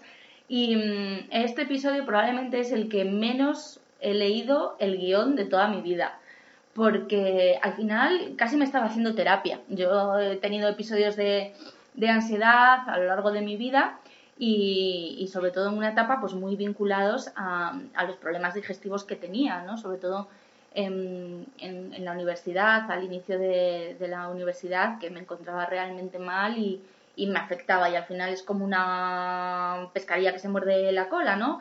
Eh, me encuentro mal y me pongo nerviosa y me pongo más nerviosa y entonces me encuentro peor, es un poco lío, ¿no? Entonces Em, con Marina ocurrió, ocurrió esto, ¿no? Yo le empecé a entrevistar y de repente cuando acabó la entrevista dije, madre mía, todo lo que yo he soltado ahí, ¿no? no ya, ya veréis, ya lo escucharéis. Bueno, ya os digo, ella es psicóloga, la encontráis en Gastrosique, también en su web, gastrosique.com, creo que es, que la tengo por aquí, sí, y también en Instagram. Comparte un contenido estupendo, tiene unos talleres muy, muy, muy chulos y ella trata de ayudar a las personas que tienen problemas digestivos a reducir esa carga de estrés, de ansiedad que los problemas digestivos nos, nos provocan a veces antes del diagnóstico y a veces después. Quiero decir, hay un estudio de hace algunos años de una psicóloga, ahora no recuerdo el nombre, argentina, que habla de la incidencia de la depresión y la ansiedad en enfermedad celíaca. Y habla de que esta es frecuente, no recuerdo las cifras obviamente, ¿no? Pero habla de que es frecuente antes del diagnóstico por ese miedo, ese miedo de, me encuentro mal, no sé qué me pasa, estoy mal todos los días, eh, salgo de casa y tengo que ir al baño, vomito, estoy cansada, tengo anemia, eh, los médicos no me dicen qué me pasa, etcétera, etcétera. Eso genera un estrés, una ansiedad, un miedo, una incertidumbre y puede acabar en una, bueno, pues eso es lo que dice el estudio, ¿no? en un problema realmente serio. Y luego habla de que una vez que llega el diagnóstico, claro, el cambio de vida es brutal dieta sin gluten estricta en casa, dónde voy a comer, cómo le explico a mi familia que no pueden pasar el pan por encima de mi plato porque tengo que hacer una dieta estricta, cómo explico en el bar de la esquina que no me pueden quitar el pan del pincho de tortilla y comerme la tortilla. Al final eso supone un estrés y hemos tenido episodios en los que hemos hablado de esto con, con preguntas vuestras directamente con Aaron Jiménez y es un poco lo que, lo que ayuda a hacer Marina a través de sus redes, a través de su proyecto Gastrosique. Os lo recomiendo muchísimo. y os recomiendo también, por supuesto, ese episodio 70, que es el número 2, el más, de los más escuchados esta temporada. Vamos a escuchar un poquito a Marina.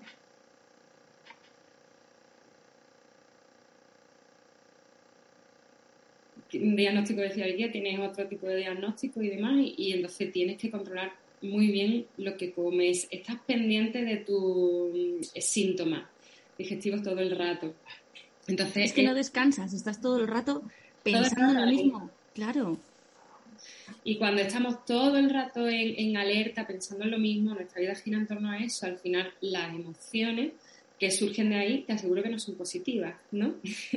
el, agobio, la preocupación, la incertidumbre, ¿no? Respecto al futuro, el qué pasará, eh, y ya se te empiezan a meter un montón de, cosas en la cabeza. ¿Y qué pasa entonces? Que entramos en ese círculo vicioso del estrés por el diagnóstico. ¿Qué es? Estrés por el diagnóstico. Eh, de hecho, el, el episodio se llama Psicología y emociones en los trastornos digestivos. ¿no?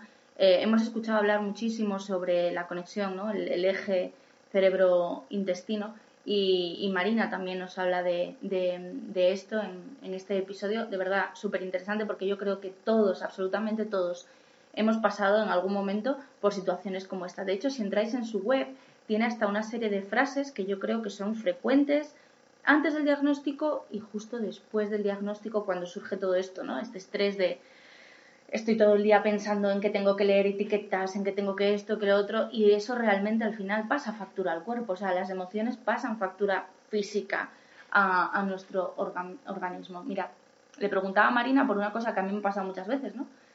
Que es el querer parar un pensamiento, decir, no te preocupes más por esto, Lore, ya está, eh, pa'lante y punto. Esto es lo que nos cuentan. Claro, pensamientos negativos. Eh, es que además leyendo en tu web, eh, gastrosique.com, creo recordar, ¿verdad?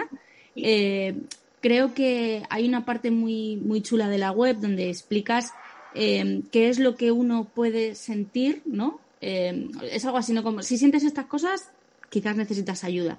Y una de ellas es, es esa, ¿no? Es la de lo que hablábamos de, de ese estrés que uno no identifica como estrés, pero también es el hecho de decir, me siento sola, nadie me entiende. ¿no? Hay un montón de frases, echadle un vistazo, que, nos pueden servir para decir, ostras, pues a mí esto sí que me está pasando y yo pensaba que, bueno, pues que esto no era un problema, pero quizás es, un problema, ¿no? o tengo un problema digestivo y las relaciones sociales me incomodan de alguna manera porque tengo que realizar una serie de cambios, dar una serie de explicaciones, que eso nos ocurre mucho a las a las personas con celiaquía, ¿no? Que muchas veces dices, mira, es que ni salgo. Y te encierras, ¿no? En, tu mundo y te quedas ahí y empiezas a, pensar, a pensar y cuanto más piensas en esas cosas entiendo que más grande se hace ese problema, ¿no? Porque eh, reina en tu vida de alguna manera, estás todo el rato dándole vueltas. Claro, además, realmente es que el, cerebro funciona así, ¿no? Cuando eh, tienes una cosa a la que atender, ¿no? Un problema o una posible dificultad o, algo así que tu cerebro pueda considerar que, puede ser un peligro, ¿no? Eh, te lo manda ¿no? continuamente para que estés alerta por si viene ese peligro. Y cuanto más vueltas le des, cuanto más te quedes ahí, además escuchando tu propia mente, parada, escuchando todo lo que te cuenta tu mente, eh, más importancia le vas a dar, más hueco, más terreno te va a comer en tu vida. Totalmente. Yo en, estos casos siempre pienso en, personas con, que tienen hipocondría, que son hipocondríacas, ¿no? Que cuando tienen, claro, entiendo que romper ciertos círculos viciosos es muy complicado si uno no conoce y no sabe identificar y no tiene herramientas, pero entiendo que también desde un punto de vista profesional para vosotros tiene que ser complicado hacer ver que una persona que quizás tiene un problema digestivo, pero que es un problema digestivo que está controlado, que está diagnosticado, que hay un tratamiento, pero eso, ese problema digestivo eh, da lugar a, esa ansiedad y, se junta con esa hipocondría de decir, es que quizás tengo algo más. Y claro, eso es un pensamiento que crece, que no te permite pensar en otra cosa.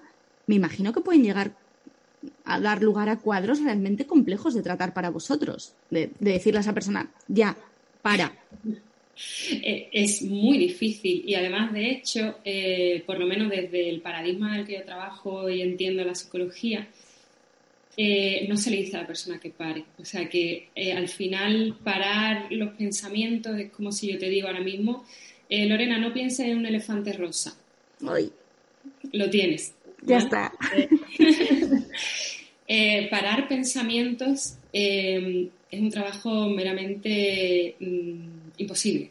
No se pueden parar los pensamientos, pero sí que puedes eh, aprender a llevarte con tus pensamientos como productos que, te va atrayendo tu, cabeza, ¿no? Es como entender que tu cerebro funciona así, pero que eso no te impide eh, hacer mm, las cosas que tú quieres y llevar una vida, bueno, pues valiosa y orientada en lo que realmente quieres.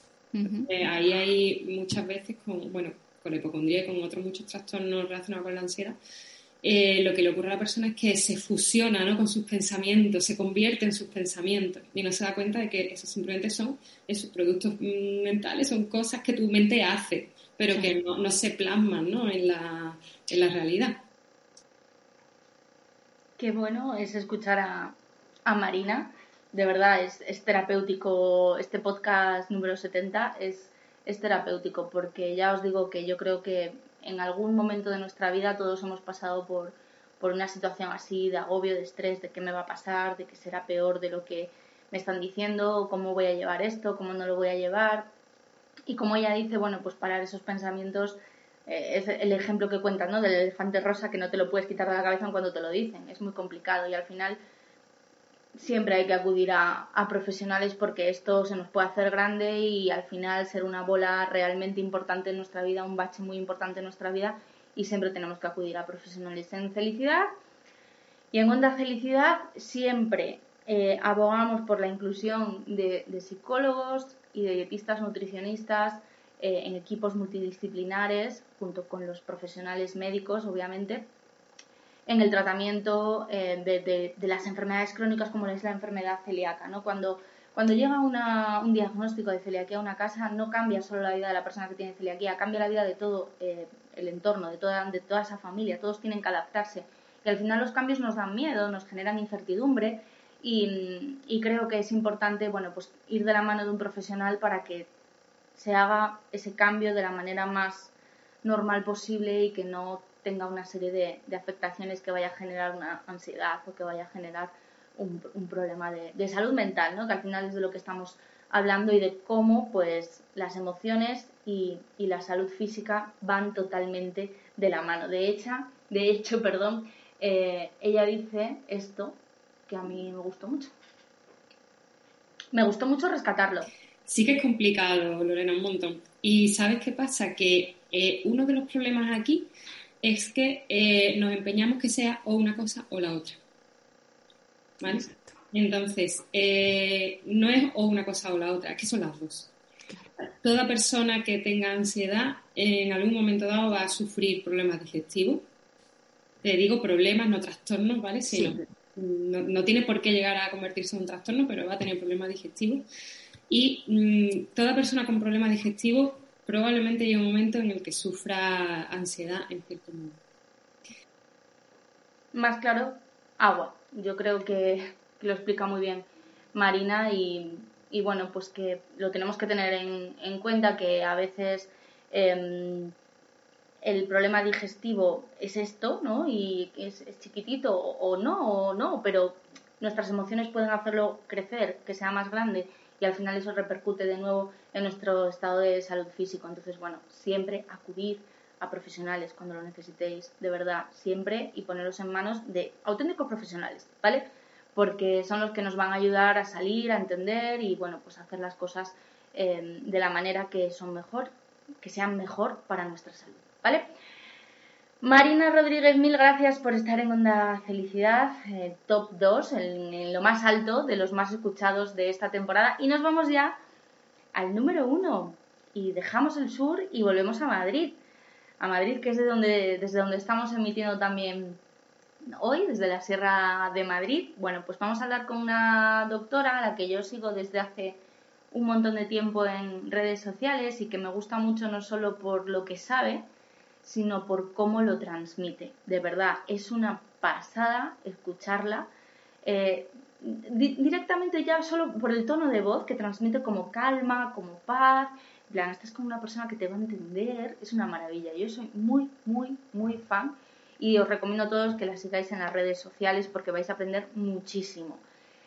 Os cuento ya, os desvelo ya quién es, la hemos escuchado en, en el episodio, bueno, la hemos, escuchado, no, la hemos escuchado en la introducción de este, de este podcast, ese ratito en el que hablaba de que no sabemos lo que es la salud porque nadie nos lo ha explicado, en el que explica ¿no? Que, que, que no podemos normalizar síntomas, y que también habla ¿no? de que cuando un profesional no es capaz de dar una respuesta a un paciente, pues quizás es que tiene una limitación en su conocimiento y lo que tiene que hacer es derivar a alguien que realmente pueda ayudar a ese paciente.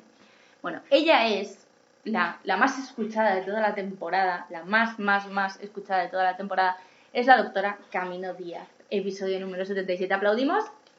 Tengo un botón por ahí de aplausos, pero no me voy a arriesgar a ponerlo porque tengo 40.000 pestañas abiertas y puedo liarla.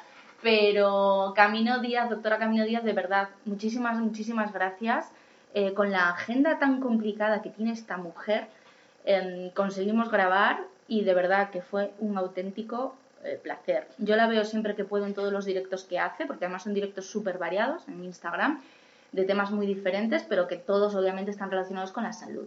Y lo hace, de verdad, que es una maravilla, es que te quedas con los conceptos, aprendes, es súper didáctica, comunica que da gusto y, es un encanto de mujer. Así que ahí la tenéis, ella está en Madrid, tiene consulta privada, os dejo también su web, que la tengo por aquí, DRA, de doctora, dracaminodiaz.com, tu salud, mi compromiso, y no es una frase, mm, no es un eslogan, ni muchísimo menos.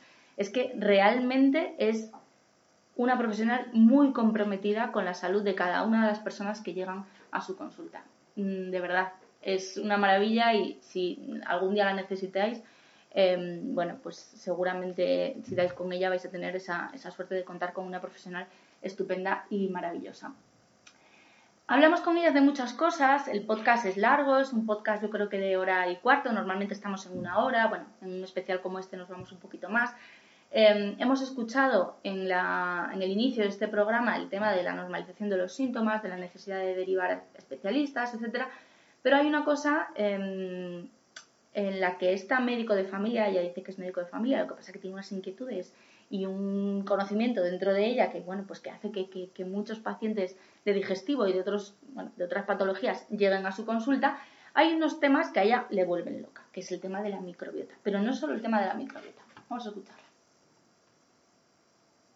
escucharla pues claro, un mundo apasionante y, me encanta. Y de hecho, pues es uno de los grandes puntos centrales de mi atención en consulta, ¿no? Todo lo que tiene que ver con, la microbiota, etcétera. Y por eso tengo muchísimos pacientes que me vienen por síntomas intestinales que digo, yo no soy digestivo, ¿no? Pero, pero bueno, algo más puedo aportar, ¿no? Que lo que a lo mejor recibe de información un paciente. Y luego también, pues otras áreas que para mí han sido de grandísimo interés y que me han explicado un montón de, de circunstancias y de, entendimiento de lo que hay detrás de esta enfermedad es todo el tema de los tóxicos. Esto es algo también muy novedoso que muy poca muy, poca población conoce. De hecho, bueno, la comunidad médica pues lo desconoce por completo. Y si ya pues el tema de la microbiota es, es a veces complicado hacer entender a veces incluso a compañeros míos, pues ya el tema de los tóxicos suena a chino, mandarino. Y sin embargo, Mm, es increíble la evolución que tengo en pacientes crónicos en los que, por ejemplo, ¿no? con infecciones de orina de repetición o con candidiasis de repetición. Tengo una paciente muy, muy, graciosa que era de la Sierra de Madrid que me decía, es que estoy tan agradecida, porque claro, es que doy altas de procesos crónicos, ¿no? No a todos, ojalá, pero, pero bueno, algunos que otros sí. Y me decía, es que yo estaba para ir a la NASA, Camino. es que yo estaba para ir a la NASA hasta que te conocí, por fin alguien me entendía y vi algo más de lo que yo estaba diciendo, que es que no podía ser que cada vez que como esto o lo otro, desarrollaba esa candidiasis y a mí solamente me daban óvulos y más óvulos y tratamientos antifúngicos y tal, y de aquí no salía, y luego una infección de orina tras otra. Y cuando empecé a investigar, claro, había un problema de microbiota, pero lo que había detrás, esta persona estaba completamente intoxicada de arsénico. Claro, a esta persona le recuperas esa microbiota, le disminuyes toda la, carga tóxica y esa persona es que ahora mismo está de alta desde hace ya bastantes meses, pues, yo creo que un año y pico, y está feliz. Entonces, claro, hay cosas que, para mí pues ahora mismo son increíbles y que, y que trabajo mucho en mi consulta con los pacientes. ¿Cómo quedáis? Ya os digo que, la doctora Camino Díaz, es, ella se define como, médico de familia, pero mm, tiene eh, una serie de, conocimientos, lleva toda la vida estudiando, sigue estudiando, le encanta estudiar y lo cuenta en el, en el podcast. Y, gracias a esas inquietudes y a esas ganas de seguir ayudando a los pacientes, pues se va especializando en campos que explican, pues muchas veces, ¿no? el, origen de todo. De hecho, el podcast, el título del podcast es algo así como em, el origen de las enfermedades, el origen de la enfermedad, porque ella rasca, no se queda en los síntomas, sino que busca qué es lo que ha provocado esto, ¿no? Y habla, ¿no? de, esa microbiota y de los tóxicos, de cómo influyen en el desarrollo de determinados síntomas, de determinadas señales eh, o signos que después, bueno, pues conducen a un diagnóstico y, que, bueno, pues en algunos casos pueden ser tratados y pueden ser curados, en otros casos, pues ella lo dice, no en todos los casos, pero bueno, hay que buscar. Y mm, obviamente, a día de hoy, por desgracia, en, el sistema en el que vivimos, pues en la sanidad pública no hay tiempo para buscar, por desgracia. las cosas están como están y, los médicos hacen todo lo que está en su mano, obviamente, pero muchas veces pues se quedan en la superficie y al final los pacientes somos los que pagamos las consecuencias de esto. Afortunadamente también hay profesionales que tienen esa opción de poder investigar, de poder tratar de llegar al origen y de buscar en sitios donde quizás em, en, otras partes no se está buscando, ¿no? Como es el tema de la microbiota, ya os digo, o sea, la doctora Camino Díaz en microbiota es una pasada lo que sabe. Y, el tema de los tóxicos, ya le he dicho, en camino para la próxima temporada nos preparamos algo sobre el tema tóxicos. Le he visto un montón de directos y es súper interesante lo que cuenta, cómo nos afectan a todos los niveles. Así que esa cuenta, ¿eh? Doctora Camino Díaz, de RA Camino Díaz en el episodio 77. Hablamos, por supuesto, aunque con, la doctora Díaz hablamos de un montón de cosas sobre salud en general, perdón, también hablamos de enfermedad celíaca, por supuesto, es que en Onda Felicidad, ¿de qué vamos a hablar? Pues de enfermedad celíaca. Hablamos de una cosa que es muy preocupante, que yo creo que estamos todos de acuerdo, de hecho yo he hecho em, ediciones de Cangas sin gluten, de las jornadas Cangas sin gluten que hacemos todos los años, bueno, a excepción de los que hemos tenido que parar, hemos hecho todos los años em, ediciones temáticas con campañas muy, muy específicas y el último año, no este, sino el anterior, el tema de la campaña en el 2019 era el infradiagnóstico en enfermedad celíaca. El elevado número de personas que están por la vida con síntomas más o menos molestos, que tienen enfermedad celíaca y que no tienen ni idea de que tienen enfermedad celíaca, bien porque nadie lo ha sospechado o bien porque han empezado el periplo de pruebas y en algún momento se han detenido, por lo que sea. ¿vale? Em, hablamos del grave problema de infradiagnóstico, a pesar de que cada vez parece que somos más, pues hay muchos que todavía no han salido de, de ese iceberg, de la parte oculta del iceberg, pero hablemos también de otro problema que a la doctora Camino Díaz le preocupa.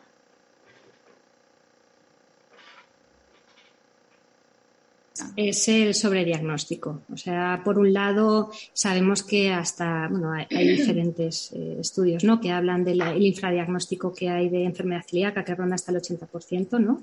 Es una barbaridad, sobre todo con lo que implica de autoinmunidad asociada. Entonces, pues es una, es algo que a mí me preocupa muchísimo, pero el tema del sobrediagnóstico también es algo muy peligroso. ¿Por qué? Pues porque al final, el gluten, Lorena, también está generando mucha afectación en pacientes no celíacos. Y esto ya sabes que eh, Fasano, Katasi, pues lo han estado hablando desde hace varios años, ¿no? dando a conocer toda la implicación del gluten en la permeabilidad intestinal. Y al final la permeabilidad está en la base de muchas enfermedades crónicas inflamatorias. Entonces se solapan muchos síntomas y se solapan eh, al final muchos eh, eh, mucha mejoría tras la retirada del gluten. ¿Y hasta qué punto es porque había una celiaquía o porque mm, había un SIBO, ¿no? Por ejemplo. Eh, pues claro, eso es algo que, es, complejo y hay que hilar fino. Y luego veo pues que hay una parte ¿no? de la medicina más integrativa que desde hace ya muchos años se ha dado cuenta ¿no? del tema del gluten y y bueno, pues con ciertas técnicas, pues a lo mejor menos fiables, ¿no?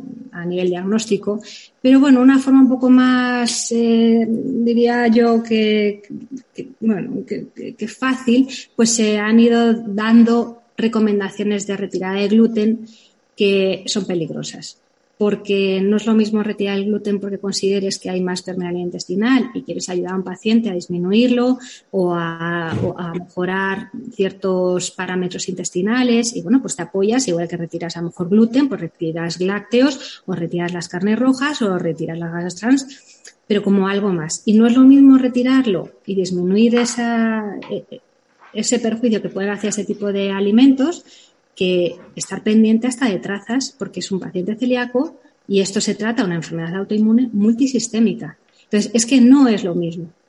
Y como el paciente mejora de las dos formas, si no hay un correcto diagnóstico de la enfermedad celíaca, se corre el riesgo de que el paciente, pues hoy si hace el tratamiento de dieta sin gluten eh, a la perfección porque se encuentra fatal, y entonces eso hace una adherencia al tratamiento increíble, a la dieta, pero el día de mañana mejora y cuando sale dice, hasta el gorro estoy yo de estar eh, cohibiéndome con mis amigos, que no puedo salir, que no me apetece ni siquiera eh, ir con ellos a cenar porque si no es un rollo, yo sin gluten, no sé qué. Y de repente dicen, bueno, pues si yo total ya estoy bien, no tengo un diagnóstico claro, pues vuelvan a tomar gluten. Y es que el problema al que se, al que se someten es que a largo plazo el sistema inmunitario mm, pues sigue generando mm, afectación y no es un callo en el pie lo que te va a salir. El problema de la autoinmunidad es que puedes terminar asociando otro tipo de enfermedades autoinmunes y no son tontería, porque una psoriasis, una colitis ulcerosa, un píligo, eh, una artritis reumatoidea, Hashimoto, infertilidad, pues es que estamos hablando de cosas que son graves, que son serias y que yo veo muchos pacientes en muchos momentos de, su vida, con lo cual hay veces que me encuentro con unos dramas tan grandes de decir, o sea, todo lo que se podía haber ahorrado esta mujer desde su síndrome ovario poliquístico, de su acné, de sus aftas, de sus anemias, que luego la, eh, infertilidad, luego los abortos de, repetición o, o, que haya estado pasando por fertilizaciones in vitro con toda la hormonoterapia eh, luego adoptar hijos, digo, madre mía, lo que se podría haber ahorrado esta persona si se hubiera hecho un diagnóstico claro desde el principio. Entonces, el, hecho de estar retirando el gluten de forma un poco eh, no aleatoria, pero sí sin una eh, meticulosidad en el diagnóstico y en el diagnóstico de descarte de enfermedad celíaca, creo que es un problema serio. Cuatro minutos de fragmento que os he puesto de audio que me parecen increíbles, que, todos los profesionales lo deberían escuchar, que los pacientes lo deberíamos tener en cuenta, porque es la realidad que ven en consulta. La celiaquía es mucho más que un problema digestivo, es una enfermedad autoinmune y es, como dice la doctora Camino Díaz, es multisistémica. Entonces, bueno, necesitamos un diagnóstico, necesitamos estar seguros del problema real, de lo que está ocasionando todo esto y necesitamos saber las consecuencias de no hacer las cosas bien, conocer bien el tratamiento y hacer las cosas correctamente, porque todas estas enfermedades asociadas de las que ha hablado la doctora Camino Díaz no solo están en las guías, no solo están en los manuales, sino que están en la realidad. Y yo no soy sanitaria, siempre insisto en este tema, yo soy periodista, soy técnico en seguridad alimentaria y soy celíaca desde hace muchos años pero constantemente estoy en comunicación con pacientes y te encuentras casos que realmente te ponen la piel de gallina. Gente muy joven con una eh, osteopenia, eh, gente que tiene enfermedad celíaca pero que ha sido diagnosticada después de un Hashimoto y una diabetes tipo 1 y eso merma mucho su calidad de vida, ¿no? Obviamente.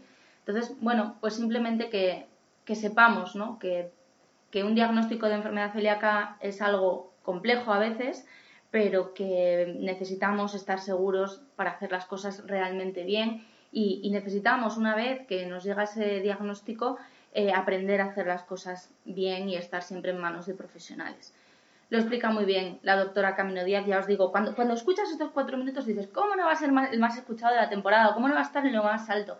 Es una maravilla y, y yo esta semana que lo he vuelto a escuchar y lo he escuchado varias veces, para, intentar extraer algunas cositas que, me interesaban, ¿no? que destacar en este programa especial, había momentos en los que decía que se me ponía la piel de gallina, ¿no? que digo, jo, eh, ojalá hubiese más doctoras Camilo Díaz por todas partes, porque mm, bueno, pues su implicación al final eh, redunda ¿no? en un beneficio para el paciente y yo creo que ahí es donde se ve la verdadera vocación de los, de los profesionales. Afortunadamente, em, cada vez son más los, los, profesionales que se actualizan en enfermedad celíaca y que nos ayudan a los pacientes a llegar a ese diagnóstico, a entender el tratamiento y, y hacer las cosas bien para recuperar nuestra salud, que de eso se trata. ¿no?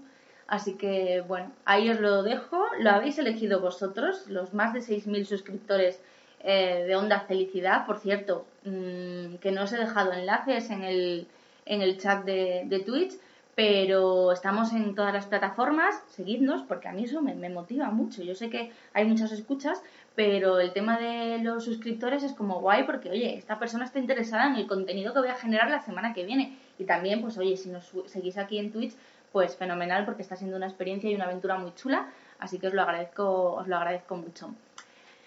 Me queda poco que, contaros porque os lo han contado eh, estos cinco cracks em, de, en este caso de, la salud y, de la atención médica, que son maravillosos. Hemos tenido eh, al doctor Cebolla, al doctor Santos Santolaria, a la doctora Esteban, a Marina Rodríguez de Gastrosique y a la doctora Camino Díaz.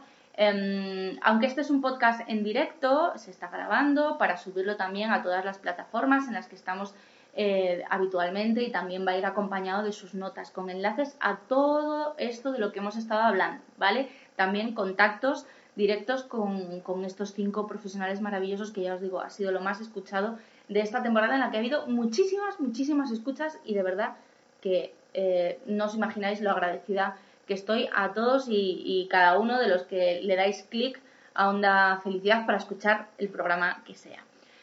Me queda poco ya que contaros, como os decía, em, nada más que, bueno, pues eso, dar también las gracias a, todos los invitados que nos han acompañado no solo esta temporada, sino las temporadas anteriores. Eh, sí, siempre, siempre digo ¿no? que yo los primeros programas no los he vuelto a escuchar porque bueno, pues la forma de grabar, la forma de el miedo escénico, ¿no? De, de, estoy delante de un micro yo sola, ya os he dicho que, yo he hecho radio más veces, pero siempre acompañada, ¿no? Siempre en un segundo plano, entonces pasar al protagonismo da un poco de miedo, pero hay programas muy interesantes desde el primer capítulo y, sobre todo, bueno, pues que tengo que agradecer la generosidad de cada una de las personas que me ha dicho que sí a una entrevista, porque igual que os digo una cosa, os digo la otra. Ha habido personas que me han dicho que no les interesa porque no tengo más que 30.000 seguidores en Instagram. Tal cual os lo digo. Bueno, pues yo qué sé, no pasa nada. Yo seguiré entrevistando a todo aquel que tenga a bien estar un ratito conmigo y ayudarnos a los pacientes a entender más aspectos de nuestra vida y de nuestra salud y de cómo trabajar para, para recuperarla.